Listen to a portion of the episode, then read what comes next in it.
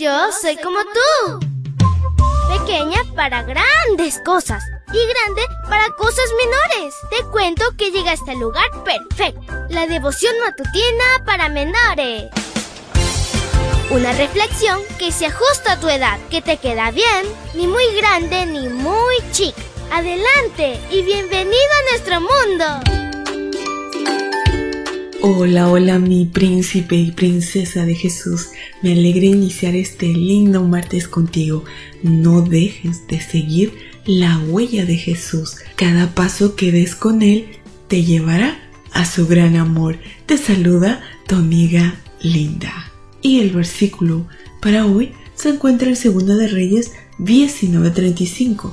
Dice así, aquella misma noche el ángel del Señor fue y mató a 185 mil hombres del campamento sirio y al día siguiente todos amanecieron muertos. Y la historia se titula Un solo ángel. El rey Sennacherib gobernaba en Asiria.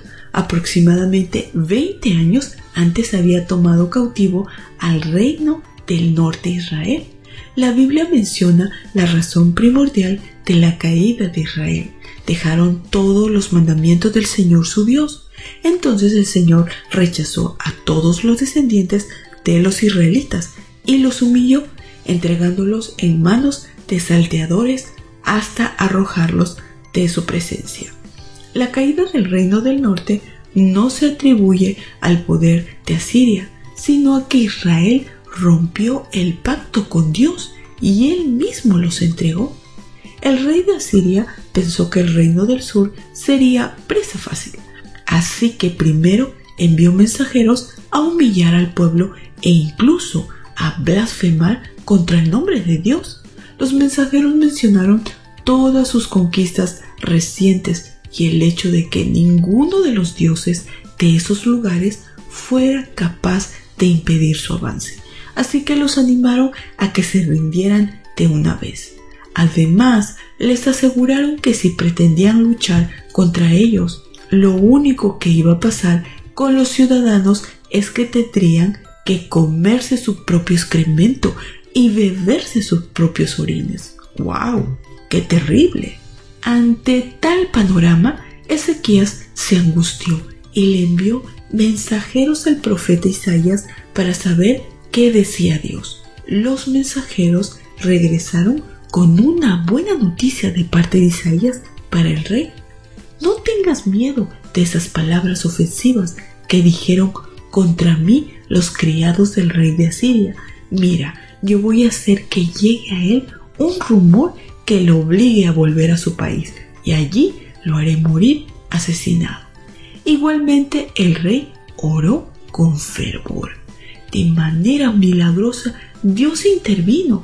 Bastó el resplandor y el poder de un solo ángel para acabar con 185 mil combatientes que se disponían a destruir al pueblo de Dios.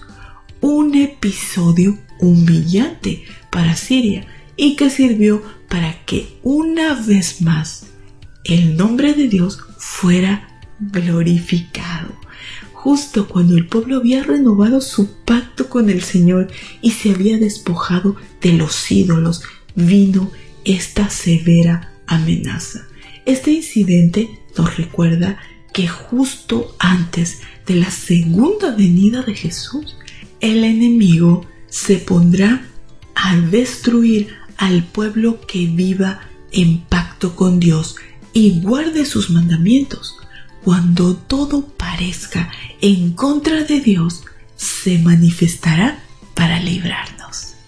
Querido Padre, gracias por esta preciosa historia que nos reconforta, nos da valentía y la seguridad que tú estarás con nosotros hasta el último minuto, porque así tú nos lo has dicho en tu palabra. Estaré con ustedes hasta el fin del mundo. Acompáñanos en este día, te lo pedimos en el nombre de Cristo Jesús. Amén y amén. Abrazo tototes de oso y nos vemos mañana para escuchar otra linda historia. Hasta luego. Hoy creciste un poco más. ¿Qué? Porque crecer en Cristo es mejor. La matutina de menores llegó por el tiempo y dedicación de Seventh Day Adventist Shores and Dear Ministry.